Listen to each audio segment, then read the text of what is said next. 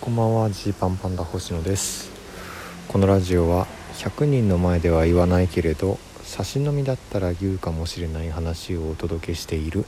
差し飲みラジオです。今日の夜の公演なんですけどめちゃくちゃベンチ埋まってる。56個ベンチあるんですけど全ベンチ人いますね。何えな何今日？なんイベント？イベントっていう感じなんですけど。まあはい。今ですねライブ終わったとこです。帰ってきたとこです「まじまぜドリームマッチ」っていうですねライブありまして。まんじゅう大帝国の田中という同期とね2人で、えー、コントをやりました。いやとりあえずですね結構笑ってもらえてよかったっていうのがあの本当に素直な気持ちでそのやっぱその不安がめちゃくちゃあったんで正直。めちゃくちゃ不安があったので何て言うんでしょうかね、まあ、3位だったんですね。優勝はしてないんですけど。多幸感に、えー、溢れてるというのがあのすっごい僕の素直な気持ちです。そのねまあ振り返りですけど今日はその、まあ、まずその準備段階3回集まったんですよ。これをまあ多いと見るか少ないと見るか人それぞれだと思うんですけど僕としてはですね結構やばいなっていう 正直ね感じだったんですよ。その3回やつ1回目案出しでこう集まってこうこうこうするみたいに2人で話してでじゃあちょっとまとめるかみたいな。2回目である程度まとめようと思ったんだけどこうまとまりきらなくて結果あの前日にもう1回集まってやるみたいな。このユニットとしてやるにしては相当カロリーを使ってる。そしてその何でしょうね。こうスイスイ進むえー、タイプのこうものもあればこうねゴリゴリゴリゴリちょっとずつ進めていくようなものもあったりするんですよね。ネタって。で、どっちかというと後者だったと僕は思ってて、まあ、田中はね田中曰くはねもう星野がボンボン案を出してくれるしでこっちが言った案もすごいまとめてくれるしサクサク進んだってこう言ってたんですけど。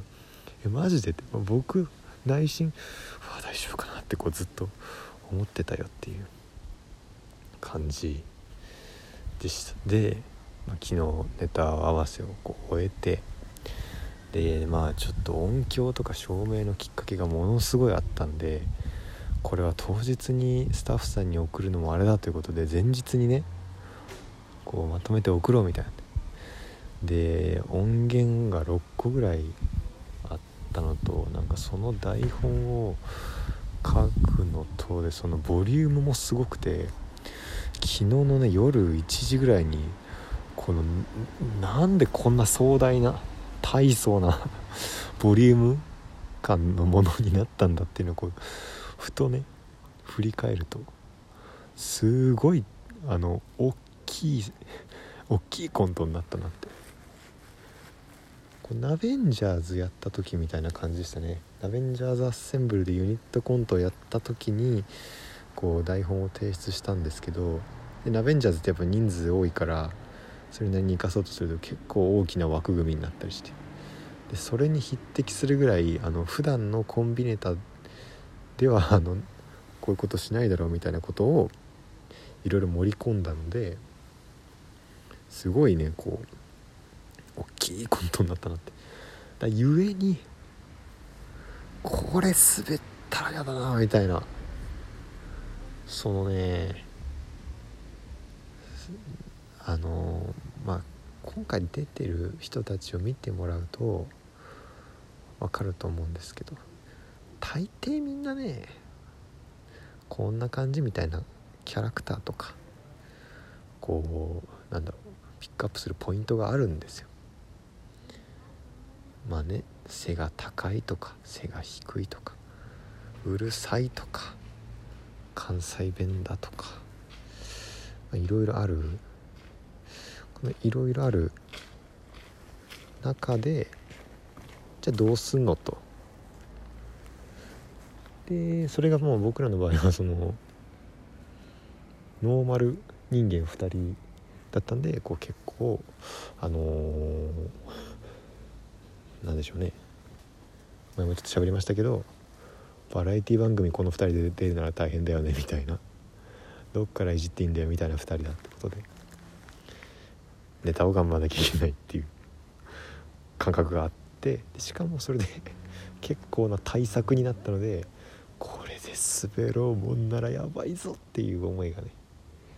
ありましたねなんか。だから普段僕そんなネタとか緊張しないんですよ。あんまりねあの過度な緊張はしないんですけど。出番前ちょっとね大丈夫かなビールジョッキを持つ手が震えてしまうんじゃないかっていう感覚とかもあって落ち着け自分と思いながらやりましたね。さすが田中はすごく落ち着きがあって本当に何だろう。頼もしかったっすね。まあ場の空気をある程度見ながらいろいろやってくれるだろうというこう信頼感もあったので、まあ、結果的にはこうなったらいいなみたいなお客さんの反応の一番こう気持ちいい感じでお客さんも笑ってくれたんでほっとしたっていう感じですね。まあなんであのまだご覧になってない方本当に多分今日しかやらない やつなんでまあ是非配信買ってみてもらえたら嬉しいかなみたいな感じですね。はい本当に普段とは結構違う感じの雰囲気のやってんじゃないかなって感じです。でこうねこう2人で割とあの「まんじゅう大帝国」も田中が結構あの、まあ、2人で考えるとは言ってたけど田中が主導でこうネタを作ってるし時とかも、まあ、僕は見ていってで僕もどっちかというとネタ作る側で、まあ、同期2人でみたいな感じだったんですよ。でねこうこの期間何度かこうやりながらなんだろうなこうお互いねこう集まって考えてきた案を言い合ったりとかこうするわけですけれどもなんだろうねこの僕自身がすごいねその慎重派って言ったらあれなんですけどあなんかもっと自信持ってやりゃいいのにみたいなのありましたね。何回か。こう多分これできると思うんだけどちょっと田中に聞いてみようみたいな。で田中は割となんか寛容なんで「うんいいじゃん」みたいな「それでいいんじゃない?」みたいな。感じで進むんですけど僕はそれで進んでももう一回「いや本当にこれでいいのか」みたいな。こうめちゃくちゃ考え込んでしまう。本当にもっといいやり方があるんじゃないかとか。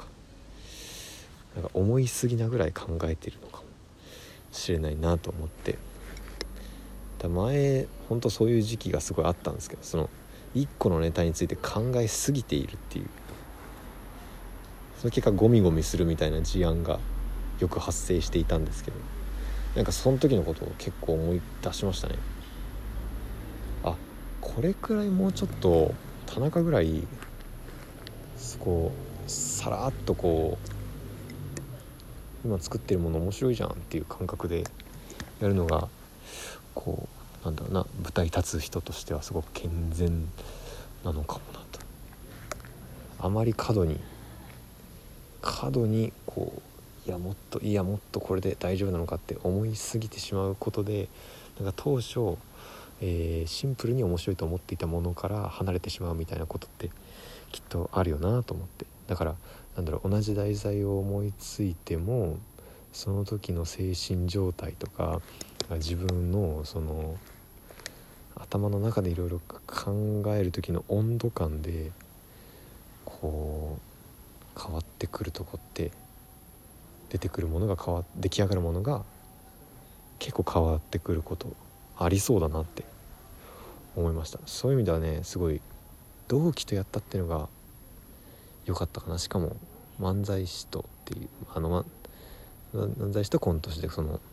いるっていう感じ？この先輩だったらこう先輩指導になるとか後輩だったら僕が先輩としてリードするみたいなことがありそうなもんだけどこう同期で普段お互いそれぞれのジャンルでネタを作っているのでさあそれどうするって。どっちがこういろいろ言っていくってなるわけですけどあ自信があったらこれやろうって言えばいいし分かんないことは分かんないって聞きゃいいんだなみたいな。そんなシンプルな答えにこう割とたどり着いたなという感じですね。まあでもこれで、まあ、一個ねこう正直頭の中で結構占めていたうわ田中とのネタ大丈夫かなっていう、えー、部分なくなったんで、まあ、明日の令和ロマンとまたねえー、ツーマンライブで令和ロマンが書いてくれたネタもやるし、まあ、これもまたすごいんですね。これ今練習してますし。一方でまあ令和ロマンにあげたネタは令和ロマンがこうあとはやってもらうだけっていう感じなんでまあ今ちょっと令和ロマンが書いてくれたネタをやる方のそのプレイヤーに集中して。で5月22日のソロライブと。前日の次来るに向けてもうちょっと今晩やるぞっていうスイッチ入れて切り替えてやるぞっていう感じです。そんな切り替えの、えー、ラジオと配信でした。お開きです。